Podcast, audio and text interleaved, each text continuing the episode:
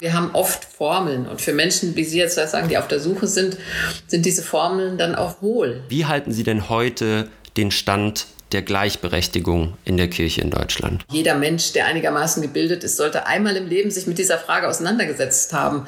Und mir kam die Frage hoch, hat, hat, hat Kirche noch nicht ihren Nullpunkt erreicht? Und ich finde, dem müssen wir uns stellen. Also ich ähm, werde keine heiligen Geschichte der Kirche erzählen. Glauben Sie denn, der Glaube wird weniger in unserer modernen Gesellschaft oder müssen sich nur die Angebote für Glaubensthemen verändern? Das ist äh, eine Phase, in der Kirche für das Leben junger Leute doch ziemlich irrelevant ist. Das müssen wir jetzt mal so sagen. Gendern Sie zum Beispiel in Ihren Predigten? Aber das fällt mir auch als Pastor, als studierter Pastor schwer zu formulieren, was glaube ich eigentlich wie, sodass junge Menschen erreicht werden, dass ihre semantische Leerstelle vielleicht irgendwie gefüllt wird. Gibt es einen qualitativen Mangel auch in der, in der Breite der Gottesdienste. Wenn wir nicht auf Formeln ausweichen können als Theologinnen und Theologen, dann kommen wir auch ins Schwitzen.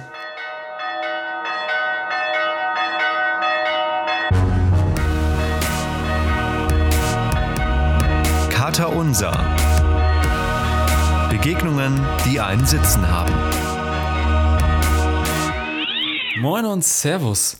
Alles Gute zum 19. Katertag. Ich bin Patrick, Theologe und stolzer Vater. Und ich bin Maxi, Journalist und Student in Dortmund. Und wir sprechen hier buchstäblich über Gott und die Welt, also über Glaubensfragen mit zwei Blicken von innen und einem Blick von außen. Und alles natürlich im Namen des Katers. Wir haben wieder mal einen wunderbaren Gast, eine Gästin, die erste weibliche Gästin ähm, bei uns im Podcast zu Gast. Und zwar Margot Käsmann ist da. Herzlich willkommen, Frau Käsmann. Ja, hallo, ich grüße Sie. Schön, dass Sie da sind. Ja, wir freuen uns sehr, dass das geklappt hat und dass Sie unserer Einladung gefolgt sind. Und wir würden ganz gern mal so ein bisschen anfangen. Wir haben uns natürlich auch ein bisschen mit Ihnen beschäftigt. Ähm, und es ist ganz lustig, vielleicht wissen Sie das gar nicht, wie viel wir eigentlich gemeinsam haben. Und zwar Sie und wir beide tatsächlich. Und zwar sind Sie ja geboren in Marburg, dann aufgewachsen in Stadt Allendorf, soweit ich weiß. Und das ist ganz nah an meiner nordhessischen Heimat, äh, wo ich eigentlich dachte, da kommt niemand her außer ein paar Förster und ein paar äh, Bauern vielleicht. Ähm, das hat mich dann also sehr gefreut. Genau? Ich komme aus ich weiß nicht, ob Ihnen das was ja, sagt. Ja, sagt Ihnen was? Na, ich war ja auch Pfarrerin in Spieß, Spieß genau. also insofern. Genau, da wollte ich gleich drauf äh, zurückkommen. Sie haben nämlich studiert dann in Tübingen, Göttingen und Marburg. Marburg, wo Patrick auch äh, studiert hat, in Tabor. Und auch geboren ist übrigens. Ach, das wusste ich gar nicht, dass du in Marburg geboren bist. Siehst du mal. Dann haben sie beide ja noch was gemeinsam. Äh, jedenfalls dann Landesbischöfin in Hannover später, wo Patrick jetzt auch wohnt. Und danach erste Frau als Ratsvorsitzende der evangelischen Kirche in Deutschland. Und sie haben sogar noch den Satz gesagt, das find, fand ich noch am schönsten. Ähm, wäre ich nicht Pastorin geworden, dann vermutlich Journalistin. Ja, das stimmt. Deswegen passen Sie sehr schön in unserem Podcast und sind vielleicht auch eine gute Vermittlungsinstanz zwischen uns beiden. Haben wir denn in Ihrer Vorstellung jetzt irgendwas ganz Grobes vergessen oder würden Sie gern noch was hinzufügen? Oh, ich sag mal, im Groben war es das. Ja, in Edinburgh habe ich auch noch studiert. Das ist vielleicht ähm, fürs Studium noch ganz wichtig gewesen. Haben Sie noch ein Auslandssemester gemacht? Ja, und da war die Frage, ich wollte eigentlich lieber nach Frankreich, ähm, weil ich dachte, Französisch aufpolieren wäre gut, aber dann hatte ich ein Stipendium vom Evangelischen Studienwerk Felix und die sagten, eigentlich ist es besser, Englisch hatte ich schon wegen eines Auf Auslandsjahres in den USA als Schülerin dass äh, du die theologischen Fachbegriffe auf Englisch hast, äh, weil natürlich sowas wie Ablass oder ähnliches kommt normalerweise nicht vor. Das war dann tatsächlich äh, auch ganz sinnvoll. Später war ich ja im Ökumenischen Rat der Kirchen fast 20 Jahre in Ausschüssen, dass du dich auf Englisch auch theologisch bewegen konntest. Also insofern. Mhm war Edinburgh auch ganz gut. Wenn wir Ihre Kinder fragen würden, wie Ihre Kinder Sie vorstellen würden, wie würden Ihre Kinder Sie vorstellen? Um vielleicht nochmal so eine kleine persönliche Note. Kinder oder Enkelkinder oder Enkelkinder, sogar. Vielleicht, wenn die schon sprechen können. Ja, ja, meine, ja die, meine Enkelkinder können, also die älteste wird neun schon. Also okay, okay. gerade erst den jüngsten getauft, der ist, der ist jetzt anderthalb. Also es sind sieben Enkelkinder zwischen anderthalb und knapp neun. Äh, die würden einfach sagen, das ist die Omi. Äh, die Omi, ne? Der eine würde, ja. glaube ich, immer sagen, mit Omi kann man gut Quatsch machen. Also das ist im Moment äh, sehr dominant für mich, das Großmuttersein. Und das ist was ganz Besonderes, das muss ich schon sagen. Das ist wirklich schön. Das, Bei mir ist es auch so, mein Sohn ist anderthalb, kann auch langsam Oma und Opa sagen und so. Das ist wirklich ein Highlight, wenn Oma kommt. Das ist super. Wir haben getauft, ähm, äh, das fand ich so toll. Da waren dann noch zwei Kinder, also von meinem Schwiegersohn, der Bruder mit den zwei Töchtern war da. Das waren dann neun Kinder und in dieser Kirche haben die sich alle lustig durcheinander bewegt und hin und her äh, und so unbefangen. Also es war so ein richtig fröhlicher Taufgottesdienst. Wir haben den zweimal verschoben wegen Corona oder verschieben müssen. Ja. Und das ist dann schon ein großes Glück, so diese junge Generation ähm, zu sehen, also die Generation ihrer Kinder im Grunde. Haben Sie die Taufe selber gemacht oder waren Sie einfach Gästin? Nein, ich habe selbst getauft. Ich habe sie alle sieben oh, taufen dürfen, muss ich ja sagen. Oh. Und das ist für mich auch sehr bewegend. Also der Opi, mein geschiedener Mann, oder wie man das jetzt ausdrückt, der macht immer die Ansprache und mir persönlich, sage ich mal, ist es wichtig, ähm, das Ritual, den gesamten Gottesdienst zu machen. Also es ist ein gutes Zusammenspiel und ich beteilige auch immer alle. Die einen müssen Psalmen lesen, die anderen müssen Fürbitte lesen, Gebet Super. und anderes mehr. Also das war sehr schön. Ein richtiger Gottesdienst mit der ganzen Familie äh, in ja auch in aktiver Rolle. Sie haben gerade gesagt, nur ganz kurz bevor wir einsteigen, ähm, alle müssen mitmachen. Wollen denn auch alle mitmachen oder ist da auch so ein bisschen nee, da ist der Familienzwang? Also das sind, die machen schon alle sehr gerne mit. Auch meine Schwiegersöhne ähm, sind da gerne mit dabei. Also keiner muss in dem Sinne mitmachen, also dass da irgendein Druck ausgeübt wird das empfinden, denke ich, alle auch als, ja, ich sag mal so, als ein Segen, dass alle da sich auch gerne beteiligen. Das ist irgendwie keine Frage. Das ist bei uns auch so. Mein Vater ist Pastor, auch in Bremen, und der hat auch meinen Sohn getauft. Das ist schon, hatte mal eine andere Note, wenn das der eigene Vater, der Opa macht für den Enkel. Das ist, finde ich, schon immer äh, sehr, sehr, sehr bewegend. Ja, und sie sind natürlich auch sehr unbefangen. Ich dachte erst bei dem Kleinen mit anderthalb, ist das ja noch was anderes als bei einem Säugling, aber der kennt mich halt, der kennt die anderen. Äh, insofern war das alles für den ganz okay, dass da Wasser über sein Haupt geschüttet wurde. Fand nicht derartig aufregend. Apropos nicht aufregend, wir haben äh, verschiedene Kategorien oder Rubriken, Frau Käßmann, die wir immer so quasi im Podcast, die dem Podcast Struktur geben. Und die erste Kategorie ist der Kater der Woche. Der Kater der Woche. Der Kater der Woche, das ist eine Rubrik, wo, uns, wo wir einfach miteinander Dinge teilen, die uns äh, gerade bewegen, die so ein bisschen, bisschen nachhängen, die im Kopf geblieben sind. Und vielleicht würden Maxi, würde ich dich bitten, Maxi einfach mal anzufangen zu sagen, was ist gerade bei dir so am Start? Und dann könnten ja Frau Käsmann und ich dann einfach uns dranhängen. Ich hatte in dieser Woche ein ganz tolles Gespräch mit einem Freund, den ich lange nicht gesehen habe und mit dem ich jetzt ähm, mal ein bisschen mehr Zeit hatte und persönliche Gespräche führen konnte. Und dieses Gespräch hängt mir immer noch total nach und ich denke viel drüber nach, weil er in diesem Jahr äh, eventuell auch noch verstärkt durch Corona, aber eher durch persönliche Umstände ähm, in ein ziemlich tiefes Loch gefallen ist und auch zwischenzeitlich depressive Zustände hatte und sich sehr zurückgezogen hat. Und ähm, wir dann lange darüber gesprochen haben, hat viele Einflüsse gehabt und viele Gründe, wie es dazu kam. Aber es war so ein tolles, offenes, ehrliches Gespräch und ähm, ich habe so viel daraus mitnehmen können und lernen können. Das ist einfach ganz toll und das hat mir sehr lange, hat mich sehr lange zum Nachdenken angeregt. Wer möchte als nächstes? Frau Käsmann, haben Sie was, was Sie was Sie sagen möchten, was Ihnen im Kopf rumgeht gerade? Na, mich treibt, muss ich sagen, das ziemlich um.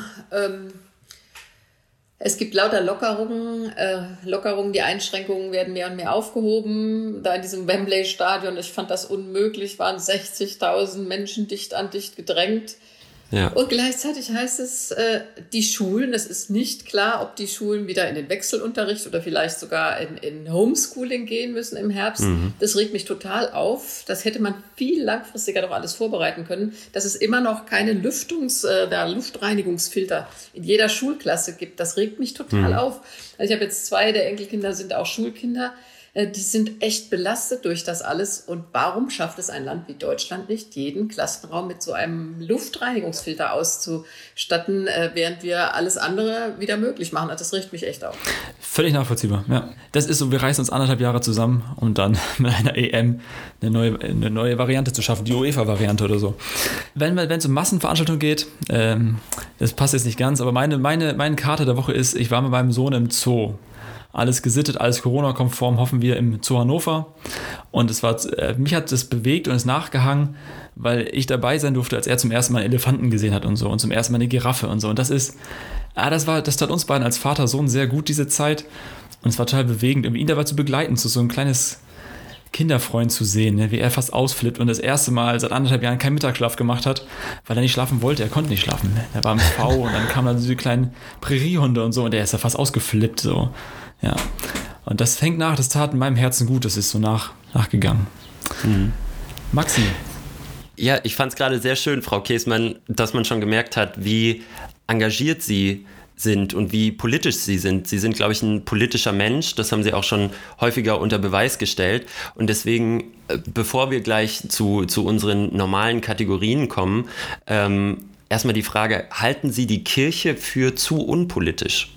Nein, insgesamt nicht. Äh, unserer evangelischen Kirche wird ja eher vorgeworfen, äh, dass sie zu politisch sei. Ähm, mhm. Ich denke, das wäre die nächste Frage. Ja, es gibt für mich schon die richtige Balance. Also ich muss sagen, ich kann über doch einige Texte der Bibel nicht predigen. Ähm, und wenn ich sie nicht in Verbindung bringe äh, mit der Situation in unserem Land heute, ja, also selig sind die Frieden stiften, äh, da musst du schon fragen, was machen wir eigentlich als Land? Stiften wir Frieden? Ähm, ich bin damals ja unwahrscheinlich angeeckt mit diesem Satz, nichts ist gut in Afghanistan, aber wenn Sie sich die Predigt ja. anschauen, dann ging es wirklich um einen biblischen Text. Ja, euer Herz mhm. erschrecke nicht, das war die Jahreslose. Und ich habe gesagt, wir müssen nicht erschrecken, wir können genau hingucken, auch wo es nicht gut ist. Mhm. Ähm, das wurde mir dann vorgeworfen als Politisierung der Kirche. Ähm, aber ich denke, es gibt einfach biblische Texte, die stehen in einem unmittelbaren Zusammenhang mit der Polis, mit dem mit dem Leben der Menschen. Äh, und insofern kann Kirche auch nicht ganz unpolitisch sein. Und auch, das möchte ich sagen aus der Geschichte, auch wenn Kirche schweigt, kann sie mhm. ja sehr politisch sein. In der Zeit des Nationalsozialismus hätte sie ja. wesentlich mehr sagen sollen. Sie hat geschwiegen und auch das war politisch. Wo Sie gerade Afghanistan ansprechen, wir haben vorher im Vorfeld auch Hörer, HörerInnen-Fragen gesammelt. Und eine Person schrieb, dieses Jahr werden jetzt Soldaten aus Afghanistan abgezogen. Und die Frage war, ob die Leute, die damals, die Journalisten und Politiker, die ihnen damals Naivität vorgeworfen haben in ihrer Predigt, ob die sich entschuldigt hätten bei ihnen.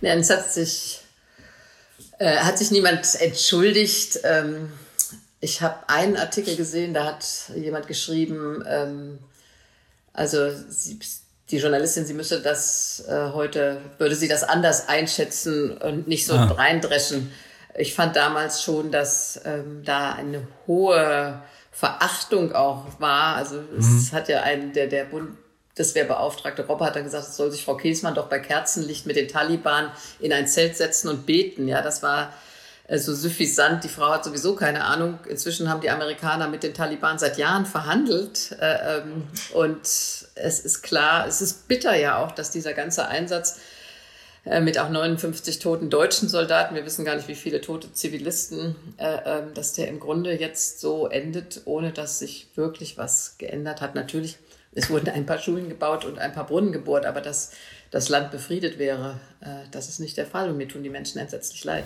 Mhm. Nochmal, um zurückzukommen auf die Politisierung der Kirche oder die, ja, vielleicht auch mangelnde Politisierung in, in manchen Bereichen. Meinen Sie denn, der Mitgliederschwund, den die Kirche in Deutschland zu verzeichnen hat, würde verringert werden, wenn die Kirche sich deutlicher positionieren würde? Also könnte man mehr Leute ansprechen, wenn man mehr in ihrem Alltag eine Rolle spielt?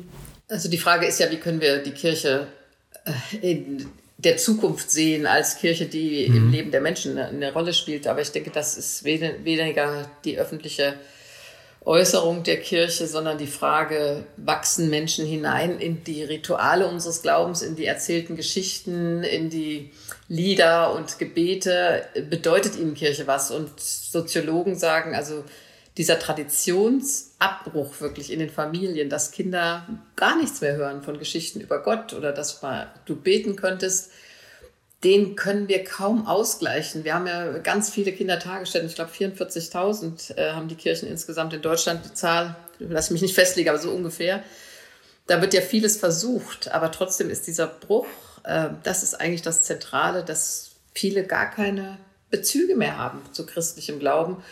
Ähm, in Ostdeutschland sagen mir das auch Kolleginnen und Kollegen, ähm, dass da die vierte Generation zum Teil ist, die überhaupt nichts mit christlichem Glauben zu tun hat, je erfahren hat und sehr schwer doch als Erwachsener, das mhm. muss man sagen, ähm, sich einem Glauben anzunähern, mit dem du als Kind ja. gar nichts zu tun hattest. Das äh, ist ein viel schwererer Weg, als wenn du in dieser Tradition aufwächst. Genau, das ist schön, weil das ist ja auch ein Grund äh, für uns, diesen Podcast hier zu machen, weil wir Leute aus ganz verschiedenen Hintergründen und Glaubenserfahrungen ansprechen wollen. Ich persönlich bin zwar getauft, auch konfirmiert, hatte aber immer wenig mit einem praktischen und auch praktizierenden Glauben zu tun, sondern für mich war das immer so weit weg. Wir sind auch nicht regelmäßig in die Kirche gegangen. Für mich ist es wirklich erst in mein Leben getreten und hat mir viel, mich viel beschäftigt, seitdem meine Mutter gestorben ist, als ich 19 war. Und ähm, gerade in diesem Prozess, also sie hatte Krebs und ist dann auch über mehrere Jahre ähm, ja, weiter in Richtung des Todes gegangen und äh, hat sich in ihrem körperlichen Zustand auch stark verschlechtert und das mit anzusehen und dieses Leid mit anzusehen, was so unberechtigt war, das hat mich ähm, religiös irgendwie zum ersten Mal richtig gepackt und mich dann auch vor die Frage gestellt, wie kann es denn so einen Gott überhaupt geben? Und wir versuchen hier Leute ganz ohne ja, Voraussetzungen und ohne Dogmen zu einem offenen Gespräch einzuladen und auch Leute aus allen möglichen Glaubenshintergründen. Und Sie sind ja jemand, der immer für dieses Thema Glaube, Religion, Kirche gestanden hat, auch im öffentlichen Diskurs, sind viel in Talkshows eingeladen worden, in, in Zeitungen. Wie schaffen Sie es und wie glauben Sie auch, dass man es im öffentlichen Diskurs schafft, diese Themen nicht untergehen zu lassen? Ich bin ja oft dafür auch kritisiert worden, kann eine Bischöfin in eine Talkshow gehen wie drei nach neun oder ähnliches. Ich habe eine Einladung immer angenommen, wenn es möglich war, weil ich genau das denke. Wir müssen als Christinnen und Christen dann unseren Glauben auch schon sprachfähig machen, dass du mit Menschen, deshalb bin ich auch gern zu diesem Podcast gekommen, dass du mit Menschen ins Gespräch kommst, die ja durchaus auf der Suche sind. Es ist ja nicht so, dass mhm. alle, die nicht Mitglied einer Kirche sind oder einer, einer Glaubensgemeinschaft, äh, nicht auch spirituelle Themen hätten oder wie Sie sagen, existenzielle Themen. Wenn Leid einbricht in eine Familie, dann ist immer die Frage, ist äh, gibt es mehr, als wir hier sehen können? Ist da nicht eine Transzendenz? Und ich muss mal sagen, ich denke auch jeder Mensch, der einigermaßen gebildet ist, sollte einmal im Leben sich mit dieser Frage auseinandergesetzt haben. Ja. Du musst nicht gleich gläubig werden, aber diese ganze Frage von Transzendenz, Gottesbildern, gibt es mehr als dieses Leben, diese Zeit und diese Welt, ähm, der musst du dich schon mal stellen. Und viele in unserem Land leben so dahin, als ob es kein Ende gibt. Ich sage auch auf den Vorträgen, äh, ganz gleich wo, auch bei Bankern oder so, ich erinnere mich an eine Situation, da habe ich dann gesagt, ihr Leben ist begrenzt. Ob es jetzt noch einen Tag dauert, ein Jahr, zehn Jahre oder 30, das wissen wir nicht. Aber mhm. du möchtest doch dein Leben so leben, dass du am Ende zurückblickst und sagst, aus dieser geschenkten Zeit, ob sie kürzer oder länger war, habe ich versucht, das Beste ähm, zu machen. Und der christliche Glaube ist mir da auch wichtig, weil er ja Leid gerade nicht ausblendet. Also wir glauben ja, dass Gott selbst Leid erfahren hat, ähm, gelitten hat, wie Jesus am Kreuz.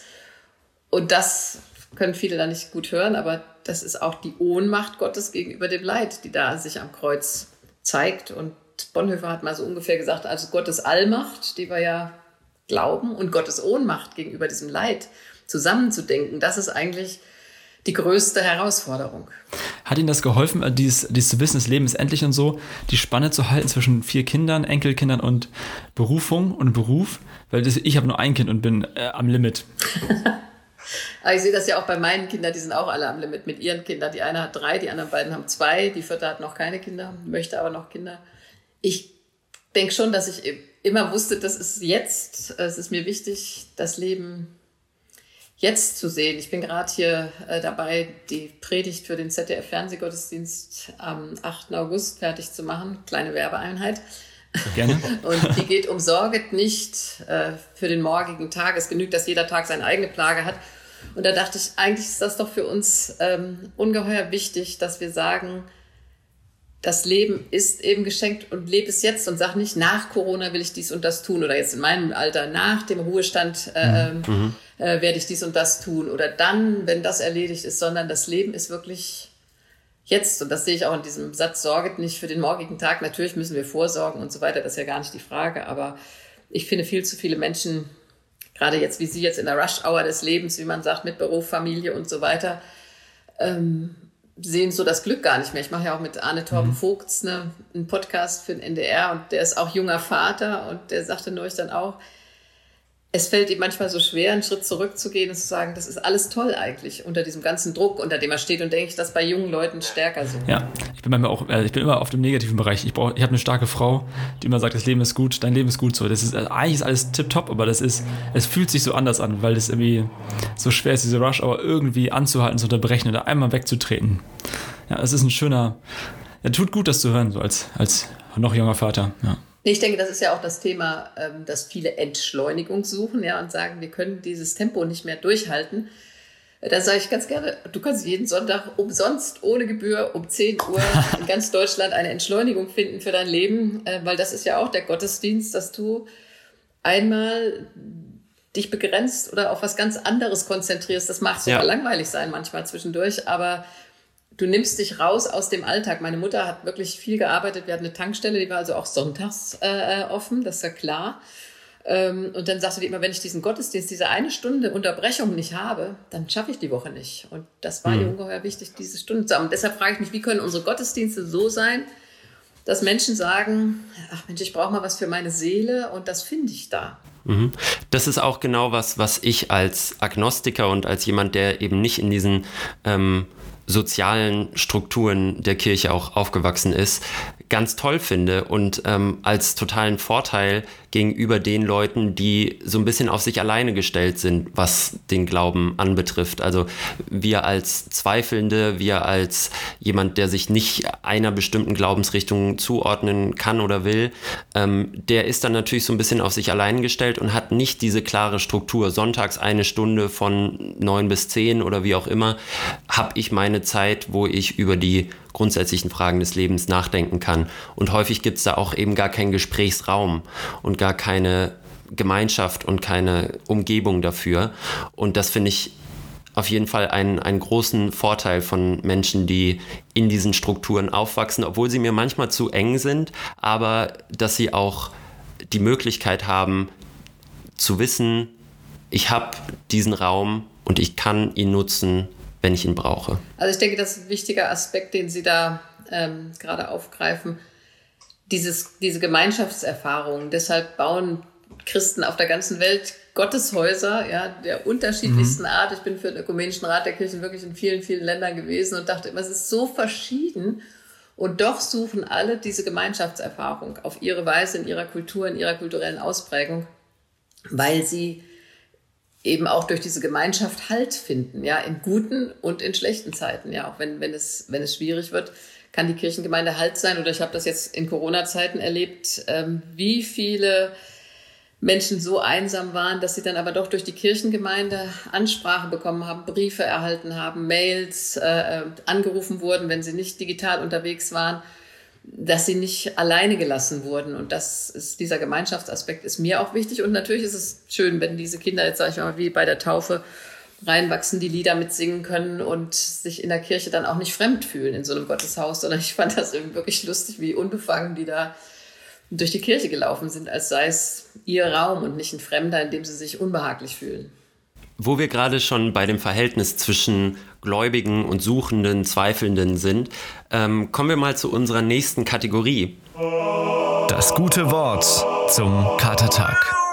Unser Wort zum Katertag ist heute ein Spruch, der Ihnen, Frau Käsmann, ganz nahe liegt, den Sie selber häufig zitiert haben, und zwar, du kannst nicht tiefer fallen als in Gottes Hand von Arno Pötsch kommt er, glaube ich, ursprünglich, aber wird häufig auch mit ihnen assoziiert und sie haben den häufig aufgegriffen und sie haben auch in dem Buch darüber geschrieben, das ich gelesen habe und da möchte ich noch einen Satz von ihnen hinterher schießen zu dieser Aussage.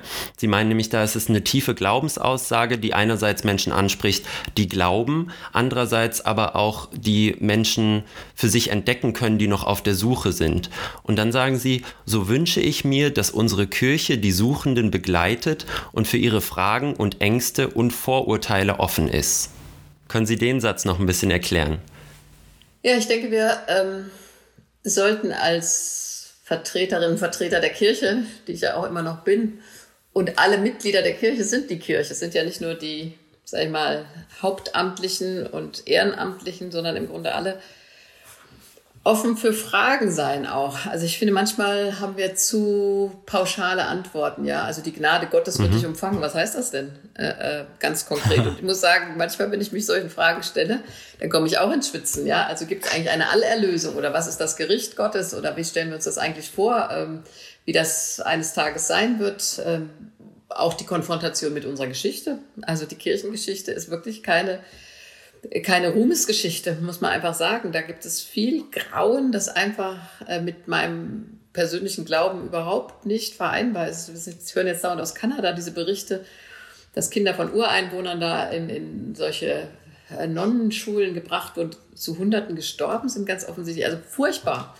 Und ich finde, dem müssen wir uns stellen. Also ich ähm, werde keine Heiligengeschichte der Kirche erzählen, sondern ähm, es ist immer wieder der Versuch, das christliche, den christlichen, die christliche Botschaft, sagen wir, zu leben. Aber wir haben oft Formeln. Und für Menschen, wie Sie jetzt sagen, die auf der Suche sind, sind diese Formeln dann auch hohl, weil das, das muss schon was sagen, ja. was mit dir zu tun hat und nicht ähm, solche, so, so, ja, wie gesagt, leer-EE dann Formeln und nicht EH.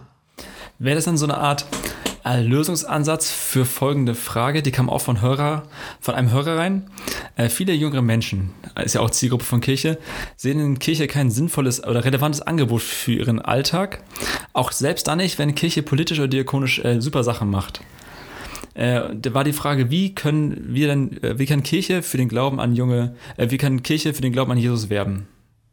Ich denke, dass tatsächlich die Gruppe, sage ich mal, der jungen Leute zwischen Konfirmation und Familiengründung. Mhm. Ja, das mhm. ist äh, eine Phase, in der Kirche ähm, für das Leben junger Leute doch ziemlich irrelevant ist. Das müssen wir jetzt mal so sagen. Ähm, bis zur Konfirmation ist das ja ganz oft noch Jugendkreis. Ähm, äh, manche werden dann Thema. Und wenn guter Konfirmationsunterricht ist oder in der katholischen Kirche guter Kommunionsunterricht, dann ist da noch ein Bezug auch über die soziale Gemeinschaft. Und dann kommt dieses raus ins Leben. Äh, äh, und da ist die Kirche oft nicht präsent. Und ich kann auch nicht genau sagen, wie sie es sein könnte. Manche versuchen es über Musik, das müssen wir ja sagen. Ähm, also so ein richtig guter Gospelchor, das habe ich manchmal erlebt, wo mhm. auch junge Leute richtig Lust haben, dabei zu sein oder auch andere Musikrichtungen. Es gibt jetzt ja auch äh, die Kollegin Teske, eine junge Pfarrerin, die ja. ganz viele Follower hat äh, über digitale Gottesdienste, sind nicht meine Form. Oder ich nehme jetzt mal das Ehepaar Ratke mit ihrem YouTube-Sender, die erreichen, denke ich schon, jetzt, ich rede mal, sag mal, bei Ihnen beiden ihre Generation. Also diese, ja. äh, diese Jüngeren, das ähm, ist ein, ich kann das nicht, das ist nicht meine, meine Form zu kommunizieren. Aber wenn es das für jüngere Leute ist, dann finde ich das auch gut und richtig. Das muss immer wieder neu probiert werden. Und es ist sicher auch nicht für alle gleich, sondern von Ort zu Ort auch wieder verschieden. Wir haben es ja oft versucht, auch über, über Studierendengemeinden, beispielsweise an den Universitäten. Aber ich sage mal, es mal mhm. ein junger Mann, der gerade in der Ausbildung ist zum, zum Handwerker oder im Lebensmitteleinzelhandel. Was bietet dem die Kirche an? Das, das ist wirklich eine große Frage. Glauben Sie denn, der Glaube wird weniger in unserer modernen Gesellschaft oder werden nur die, müssen sich nur die Angebote für Glaubensthemen verändern? Also sind die Leute einfach weniger offen dafür oder gibt es nur gerade zu wenig passende Angebote? Ich denke, dass wir in einer säkularisierten und sehr technikaffinen Welt leben, in der viele tatsächlich einen Gottesbezug verloren haben, muss ich ganz ehrlich sagen. Ich kann auch nicht sagen, dass alle mhm. tatsächlich auf der Suche sind nach Glauben und nach Gott. Ähm, das, das sehe ich nicht. Es gibt Menschen, die sich so säkular eingerichtet haben, äh, dass ihnen das überhaupt nichts sagt, die noch nicht mal auf einer Suche nach einer spirituellen Dimension sind ähm, und auch sagen würden, mit dem Tod ist halt alles zu Ende und äh, äh fertig aus. Oder noch nicht mal danach fragen, sondern einfach von Tag zu Tag leben ähm, und dann ihre eigenen Fantasien haben. Ich habe gerade mit ähm, Herrn Barwasser diskutiert. Wissen Sie, der hat diese Rolle als Pelzig, als mhm. bayerischer Kabarettist. Und er sagt, er hat so eine, macht so eine Sendung über künstliche Intelligenz und die Forscher da meinen, jetzt wird die Welt viel besser durch künstliche Intelligenz äh, und das wird, also Religion ist dann vollkommen überflüssig und äh, ähm, die sozusagen die Unsterblichkeit wird äh, dann erfolgen dadurch, dass du deine ganzen Hirnströme in eine Cloud setzt und die wird dann jungen Menschen, die nachwachsen, eingesetzt. Also das ist für mich sehr bizarr, Aha. aber ich glaube, dass es oder ich denke, äh, dass viele so technologisch denken. Was ich äh, über Spätmoderne manchmal äh, lese oder höre, ist, dass ja viele, also es, es ist trotzdem eine große Sinn, Sinnsuche gibt, eine große Suche nach Spiritualität. Allein wenn man die ganze Achtsamkeitsübung und sowas nimmt, wo Menschen versuchen, zu sich selber zu finden, auch, auch transzendent über sich selber hinaus schießen irgendwo hin. Ich finde das Fatale so als äh, Jugendpastor ist, dass sie diese Angebote nicht mehr bei Kirche suchen, wo äh, viele Dinge nicht ihren Ursprung haben, aber wo es in den letzten 500 Jahren ja super viele gute Bewegungen gab, viele äh, spirituelle, achtsame Übungen und Meister. Aber jetzt ist es so, ein junger Mensch sucht ein Angebot und guckt dann erstmal in den Buddhismus oder irgendwelche anderen äh, YouTuber an, die ihm zeigen, wie man meditiert. Aber die Kirche wird da nicht mehr wahrgenommen, oft als ernstzunehmende Quelle für solche äh, Themen. Das ist mein, mein Gefühl so. Ja, das sind die Menschen, die überhaupt noch auf der Suche sind. Und dann ist natürlich ja. Buddhismus exotischer, ja, fernöstlich, mhm. weit weg. Äh, und das auch individualistischer sicherlich, das müssen wir auch sagen. Der Buddhismus als Religion, ja. ich bin keine Expertin dafür, aber ist viel individualistischer angelegt.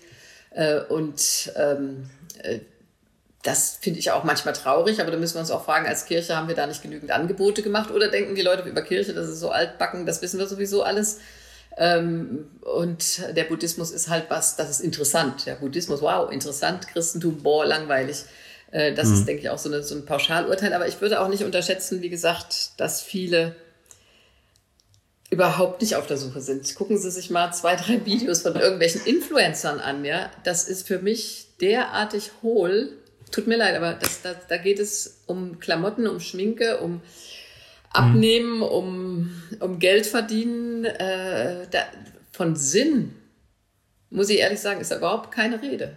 Ja, ich glaube, da gibt es natürlich unterschiedliche Aspekte natürlich. Also Unterhaltung ist das eine, die gab es früher, die gibt es heute.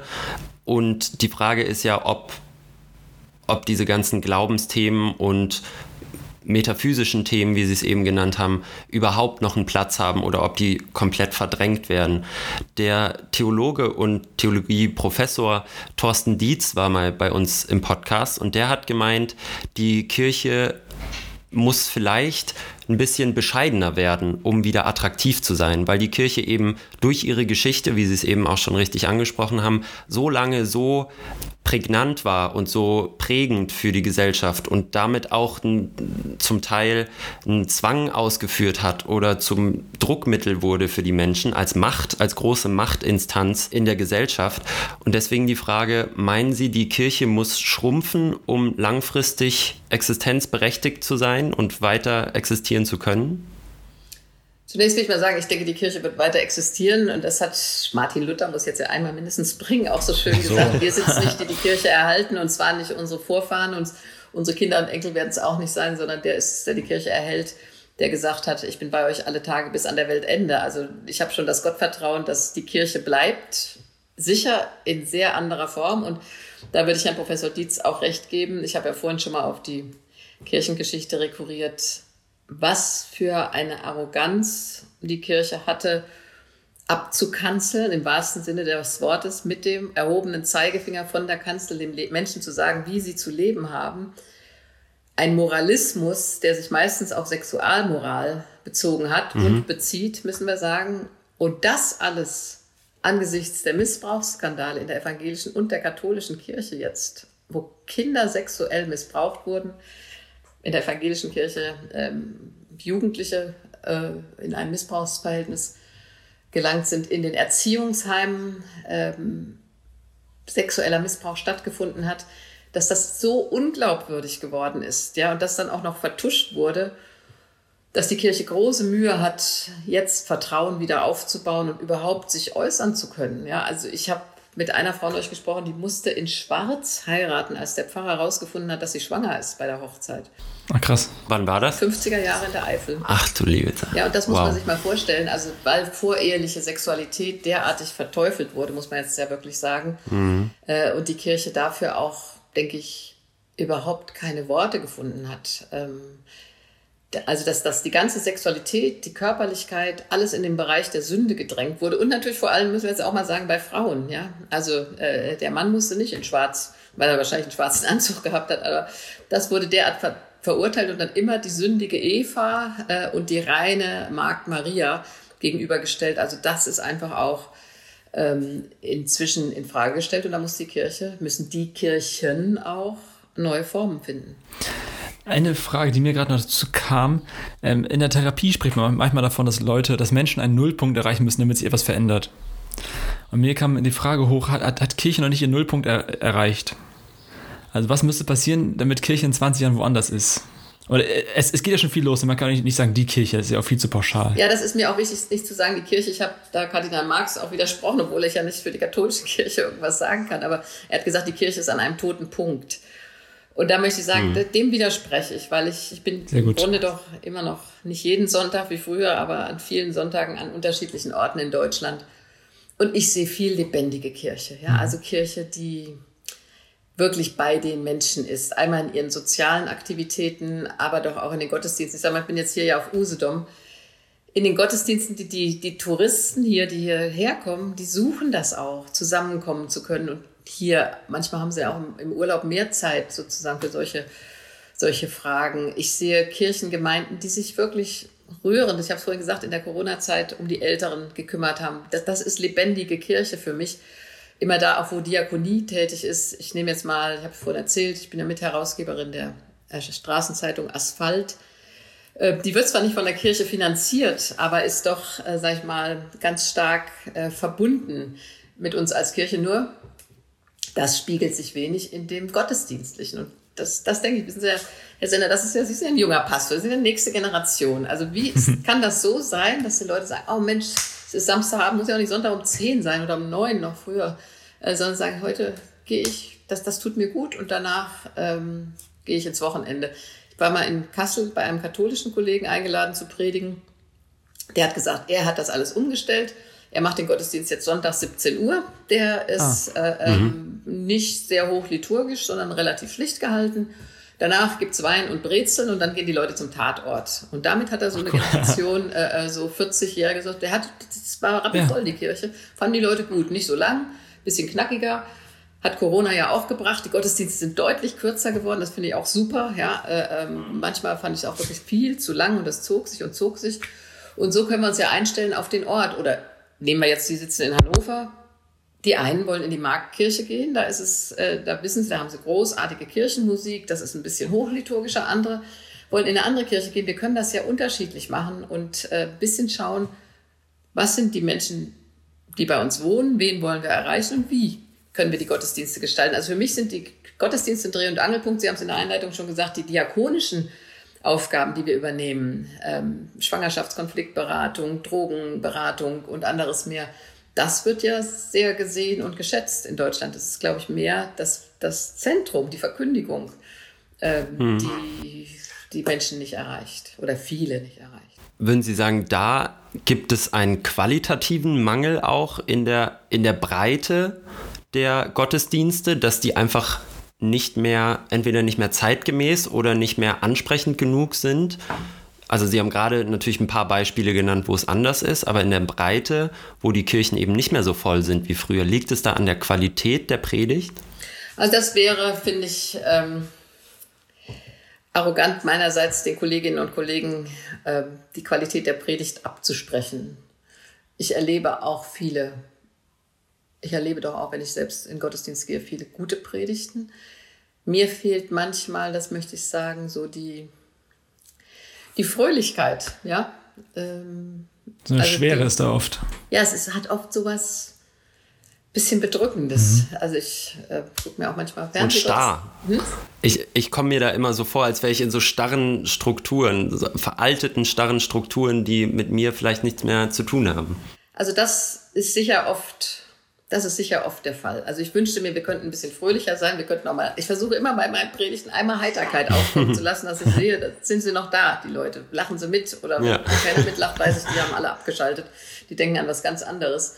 Also das ist, äh, denke ich, eine große Aufgabe, äh, auch für die junge Generation, die Menschen mitzunehmen und zu sagen, das, was ich jetzt euch erzähle, das hat was mit euch, mit deinem Leben zu tun. Und dann ist es sicher anders. Aber ich finde, so eine, so eine Grundkritik-Schelte ist natürlich schwierig. Und wenn ein Pastor jeden Sonntag vor sieben Menschen in meinem Alter steht, wenn er so alt ist wie Herr Senner, dann, dann ist es natürlich auch die Frage, da kann er noch so viel aus seiner Generation predigen, die ist gar nicht da.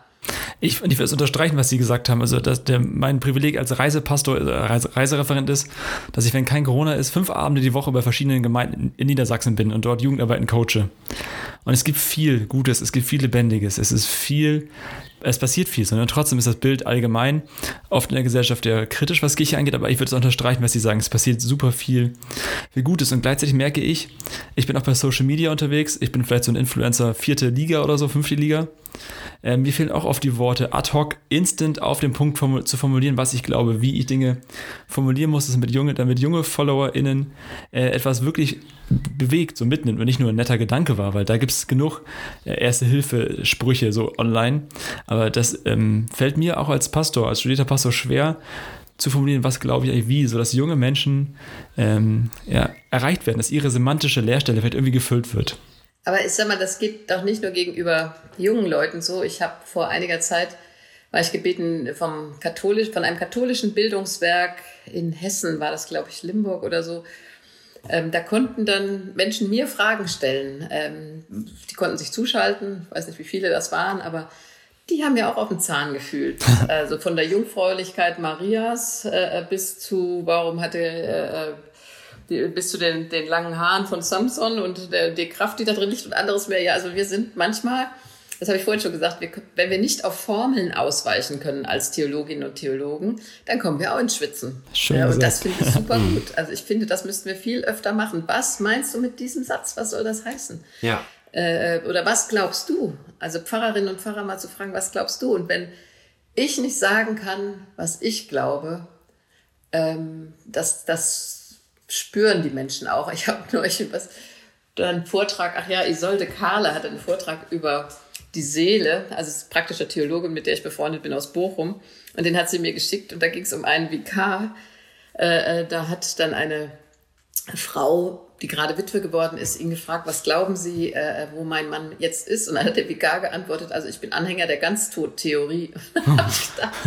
das kannst du ich meine, das ist ein junger Mann, ist okay, aber das kannst du in so einer Situation nicht sagen. Da musst du sagen, was du glaubst. Und ich denke schon, als Christinnen und Christen glauben wir, dass der Tod nicht das letzte Wort hat.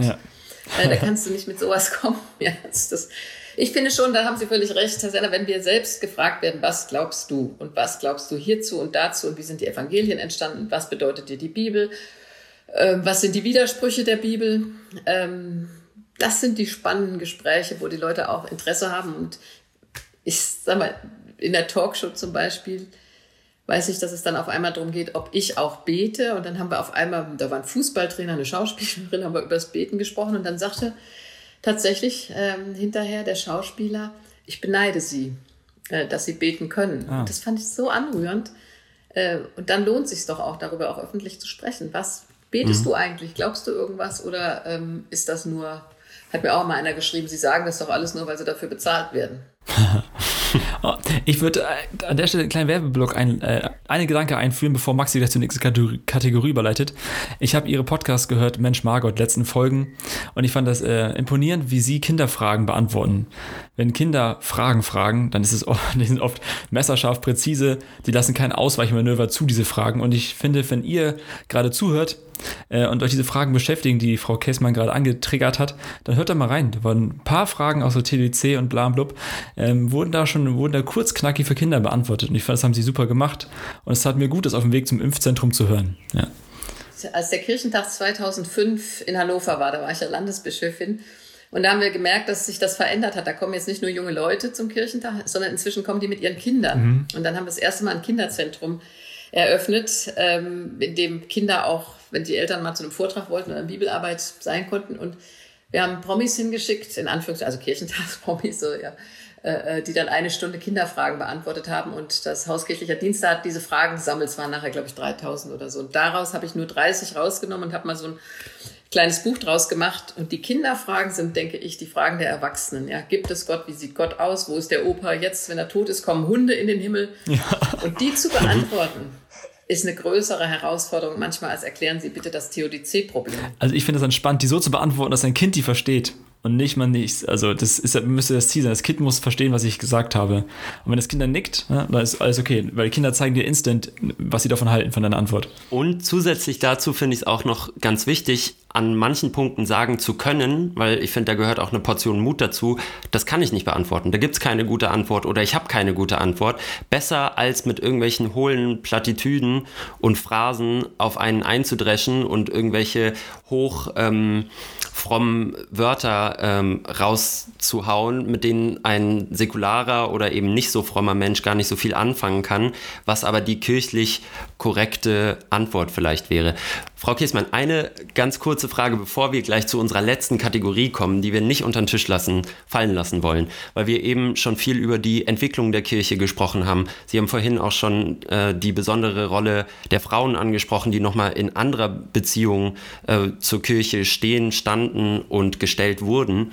Äh, wie halten Sie denn heute den Stand der Gleichberechtigung in der Kirche in Deutschland? Also zum einen hat die evangelische Kirche in Deutschland, denke ich, einen weiten Weg zurückgelegt seit dem Zweiten Weltkrieg. Äh, als ich geboren wurde, deshalb kann ich mir das immer gut merken, 1958 wurde die erste Frau in Lübeck, äh, Pastorin Haseloff, mit vollen Rechten ordiniert. Mhm. Allerdings bis zu meinem Abitur 77 mit der Zölibatsklausel. Das heißt, bei Heirat musste sie die Ordinationsrechte zurückgeben. Das ist ein oh spannendes Mann. Thema, weil ich mich immer Wahnsinn. frage, was war Wahnsinn. der Faktor? Warum durfte eine ordinierte Frau äh, ähm, nicht heiraten? Ja, das ist, hat keine theologischen Gründe meines Erachtens. Ich habe mal die erste lutherische Pastorin in Sambia kennengelernt, die durfte erst ordiniert werden, nachdem sie geheiratet hatte. Weil sie da sagen, kulturell, wenn so eine alleinstehende Frau ja. in ein Dorf kommt, das macht alle, alle kribbelig. Ähm, in Deutschland war es so, bei Heirat musstest du so zurückgeben. Und ich denke, das hängt auch damit zusammen mit diesen alten Gedanken von Unreinheit, Sexualität und, oder, oder eine Mutter darf nicht berufstätig sein. So, wenn wir das alles sehen und sehen jetzt, dass da ein lesbisches verheiratetes Ehepaar wie die Radkes sind, ja. äh, im vollen Dienst im Pfarrhaus, hat sich da sehr viel getan. Allerdings, die meisten Pastoren, wir haben jetzt, glaube ich, so im Schnitt 40 Prozent in der evangelischen Kirche in Deutschland, sind doch wieder in Teilzeit. Aber das ist mhm. weniger ein Pfarramtsproblem als die ganze Frage der Vereinbarkeit von Familie und Beruf, die sich auch beim Pastorinnenberuf spiegelt. Allerdings denke ich, ist heute vom Bild her für die Gemeinden das keine Frage mehr. Kann eine Frau Pastorin sein, kann eine Frau Bischöfin sein auch. Äh, das, das Thema ist für die evangelische Kirche in Deutschland erledigt, aber natürlich nicht für die katholische Kirche und nicht für die orthodoxe Kirche und weltweit gesehen auch nicht für die lutherische. Ich habe mal in Polen ähm, Vortrag vor der Synode gehalten. In Polen werden keine äh, ähm, Frauen ordiniert, aber auch nicht in Australien in der lutherischen Kirche, auch nicht in Neuseeland in der lutherischen Kirche. Also weltweit gesehen ähm, gibt es noch viel zu tun und in Deutschland, denke ich, ist hauptsächlich diese Frage Vereinbarkeit Familie von Beruf und Beruf für auch für Theologinnen, auch wenn sie so gut wie gleichberechtigt sind, ein Thema. Mhm. Was halten Sie denn von sprachlicher Miteinbeziehung von Frauen und anderen Geschlechtern im Gottesdienst bzw. Im, im kirchlichen Umfeld? Also gendern Sie zum Beispiel in Ihren Predigten? Also ich bemühe mich schon immer um eine inklusive Sprache. Ähm, mhm. Ich finde diese Genders-Sternchen sprachlich LeserInnen damit habe ich ein bisschen Mühe, aber ich denke, ich habe doch die Zeit zu sagen Leserinnen und Leser, Christinnen und Christen. Also das hat ja manche schon sowieso aufgeregt, wenn du gesagt hast Christinnen und Christen. Habe ich immer gerne mit Peter Hane drüber gestritten, dem ich, neben dem ich jahrelang im Rat der EKD saß. Äh, und ich weiß noch, als die Bibel in gerechter Sprache rauskam, ähm, gab es ja äh, einen Aufschrei bei manchen. Und äh, Peter Hane hat mir dann immer gesagt, Margot, deine Hirtinnen verderben mir die ganze Weihnachtsgeschichte. Ähm, und dann habe ich mal gesagt, lieber Peter, es ist aber nachgewiesen, dass Männer nicht alleine die Schafe gehütet haben, sondern es Familien waren, Männer, Frauen und Kinder, ist soziologisch inzwischen nachgewiesen. Also Schön, ne? gab es Hirtinnen und Hirten. Äh, äh und insofern, ich bemühe mich sehr um eine inklusive Sprache. Ich finde gut, dass Frauen heute nicht nur einfach mitgemeint sind. Und ich erzähle ja dann immer Stories aus meinem Leben. Ich habe mal mit Kardinal Brandmüller disputieren müssen. Da habe ich gesagt, es gibt schon die Apostelin Junia im Römerbrief, 16. Kapitel wird sie gegrüßt von Paulus. Und dann hat der Brandmüller, Kardinal Brandmüller gesagt, woher wollen Sie das denn haben? Äh, und inzwischen mit der revidierten Lutherbibel und Übersetzung und äh, mit der revidierten Einheitsübersetzung ist die Apostelin Junia jetzt im Römerbrief wieder Schön. erkennbar und sichtbar. Und der Apostel Paulus sagt in seinen Briefen jetzt bei den Katholiken und den Protestanten, liebe Schwestern und Brüder statt liebe Brüder. Also da hat sich mhm. schon was getan. Sehr schön. Frau Käsmann, wir wollen eine Abschlusskategorie noch mit Ihnen äh, spielen, bevor wir hier aus dieser Folge rausgehen. Und das ist folgende. Das Barometer.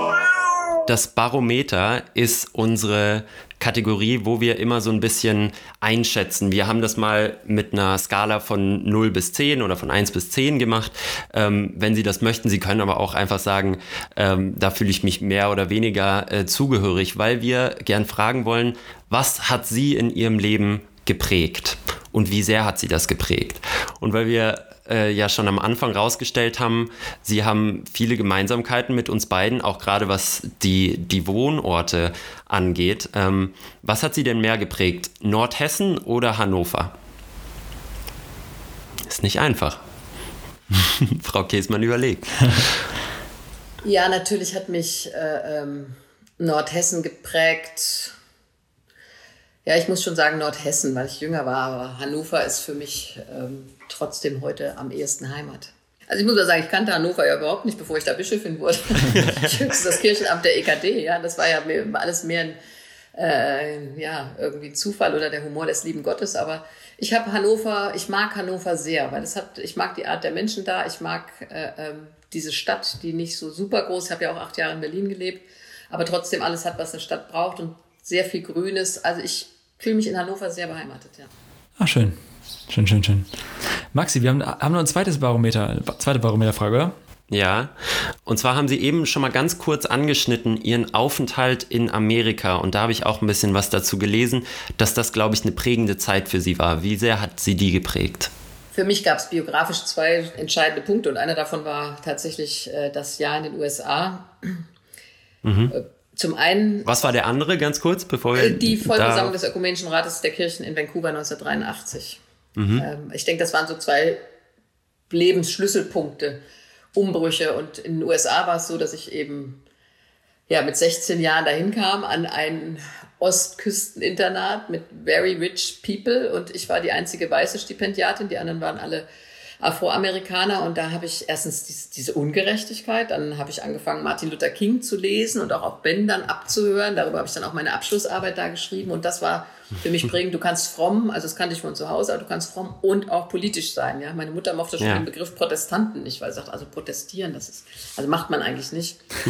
ähm, und dann, äh, ja, habe ich Juden kennengelernt, jüdische Mitschülerinnen und Mitschüler, die mich als Crowd gefragt haben nach dem Holocaust. Darauf war ich nicht vorbereitet mit 16, habe aber natürlich angefangen zu lesen. Mein Vater starb in dem Jahr ähm, und der Vietnamkrieg ging zu Ende. 1. Mai 75 wurde der Friedensvertrag oder der ja, war es eigentlich ein Friedensvertrag? Ich weiß gar nicht mehr. Jedenfalls ging er zu Ende. Waffenstillstand war es, glaube ich, ähm, unterzeichnet. Das gab viele Diskussionen damals. Und das hat mich so geprägt, dass ich gedacht habe, Theologie wäre doch interessant. Da kannst du wenigstens die richtigen Fragen stellen und kriegst vielleicht Antworten. Also es war eigentlich der Schlüssel, Theologie zu studieren. Und 83 wurde ich als Jugenddelegierte entsandt von der EKD nach Vancouver. Das war ein Zufall, weil auf einmal ein 22. Platz frei wurde in der Kategorie Frau unter 30 nicht ordiniert aus einer kleinen Kirche, die noch keinen Delegierten hat. Und da war ich gerade ja, Sprecherin, zugeschnitten. Ja, da war ich Sprecherin der Studierenden, Theologiestudierenden und fiel dem ähm, Ausbildungsdezernenten ein. Der dachte, ach, äh, die könnten wir doch schicken. Und so kam ich nach Vancouver und da wurde ich dann Zentralausschuss gewählt. Und das hat, das war auch so eine Horizonterweiterung. Ja, ich was hatte ich vorher mit Orthodoxie zu tun? Ich hatte keine Ahnung. Ich wusste nichts von pazifischer Theologie. Ich wusste nichts von südafrikanischer Theologie. Also das war eine Horizonterweiterung ungeheuren Ausmaßes. Mhm. Zum Abschluss noch eine dritte äh, Frage unseres Barometers, die Sie gerade schon so ein bisschen angeschnitten haben, das Thema. Und zwar, als Sie in Amerika waren, ich glaube, da waren Sie 16, ist Ihr Vater gestorben in Deutschland. Ähm, für mich war das ja eine ganz ein ganz prägendes Erlebnis, gerade auch in meinem Verhältnis zum Glauben. Bei Ihnen habe ich das häufig gehört, aber Sie haben selten darüber geredet. Ich weiß nicht, ob Sie nicht gern darüber reden oder ob Sie das in dem Sinne nicht so sehr beeinflusst hat. Aber wie, wie hat der Tod Ihres Vaters in so jungen Jahren, also als Sie 16 waren, Sie auch in Ihrem Glauben verändert und beeinflusst? Da muss ich sagen, dass Schwierige für mich war, dass ich das in der Schule habe ich erzählt, dass mein Vater sehr krank ist und dann hat die Schule ermöglicht, dass ich eine Woche nach Deutschland fahren kann im Januar. Ich meine, das war damals, meine Mutter hätte die, das hat 1000 Mark gekostet, so ein Flug mhm. oder noch mehr sogar. Das hätte meine Mutter sich nicht, hätte sie nicht möglich machen können. Und dann war ich in Deutschland, in Marburg im Krankenhaus, war die Woche hier und war völlig hin und her gerissen. Im Krankenhaus sagten sie, es kann äh, mit dieser Form von Krebs, das kann eine Woche dauern, einen Monat, ein Jahr. Das, man kann nicht genau sagen, wie viel Zeit ja. er noch hat. Und dann hat mein Vater, ebenso wie meine Mutter, gesagt, nimm die Chance wahr, flieg zurück. Also lass das Ticket nicht verfallen. Und ich bin zurückgeflogen und genau eine Woche später klingelte auf dem Flur in dem Dormitory da im Internat um 6 Uhr morgens das Telefon. Und das mhm. weiß ich noch ganz genau, dass ich dann dachte, das, jetzt ist es passiert. Und das war auch so. Und ich konnte einfach nicht nochmal zurückfliegen. Also das nochmal hin und her, das ging, ging nicht. Ähm, ich denke, ich habe es dann eine ganze Zeit verdrängt. Mhm. Äh, und als ich wieder nach Deutschland zurückkam, hatte ich dann das Problem, dass alles sich verändert hatte. Ja, also meine Mutter hatte Werkstatt und Tankstelle verkauft, äh, hatte geplant, aus dem Rest ein kleines Häuschen, Fertighäuschen zu bauen. Meine Schwestern hatten das schon bewältigt und ich kam so zurück und mein Vater war nicht mehr da. Also das war eine schwierige Phase, das erstmal, ich war nicht dabei gewesen, ich war auch nicht bei der Beerdigung dabei gewesen, deshalb weiß ich heute, wie wichtig Rituale sind. Als hm. später, Jahre später mein Schwiegervater beerdigt wurde, da habe ich dann ganz stark geheult und dachte, warum weinst du jetzt so sehr? Äh, weil so dicht standen wir uns gar nicht. Und da dachte ich, ich habe das nachgeholt. Ich habe eigentlich die Bestattung meines Vaters nachgeholt. Äh, ich bin auch sehr dafür, ähm, Kindern diesen Abschied auf dem Friedhof zu ermöglichen. Manche haben ja Angst davor. Ja, auf jeden Fall. Ich denke, wir brauchen solche Rituale als Geländer auch. Und wenn ein junger Mensch wie Sie die Mutter verliert, ähm, dann ist das auch eine Erschütterung des Lebens, weil wir ja so denken, das Leben, wenn wir jung sind, äh, das Leben geht immer so weiter. Wenn du älter wirst, ähm, hast du mehr erlebt und hast auch mehr, mehr Erfahrung damit gemacht im eigenen Umfeld oder auch im weiteren Umfeld, was für Schläge im Leben einfach kommen können. Heute denke ich manchmal, wie konnte ich mit 25 beerdigen? Ja, ich mhm. war viel zu jung, um die Erschütterung der Menschen zu erfassen. Äh, heute spreche ich auch bei Beerdigungen ganz anders, denke ich, als ich das früher getan habe. Frau Kessmann, vielen Dank für diese persönliche, sehr persönliche Note am Ende. Äh, mir es gut, Ihnen zuzuhören. Das, das meine ich so ernst. Ich höre mir die Folge auch gerne selber nochmal an, weil da viele Sachen waren, wo ich einfach gerne mal in Ruhe drüber nachdenken möchte, ohne die Moderatorenrolle zu, zu haben.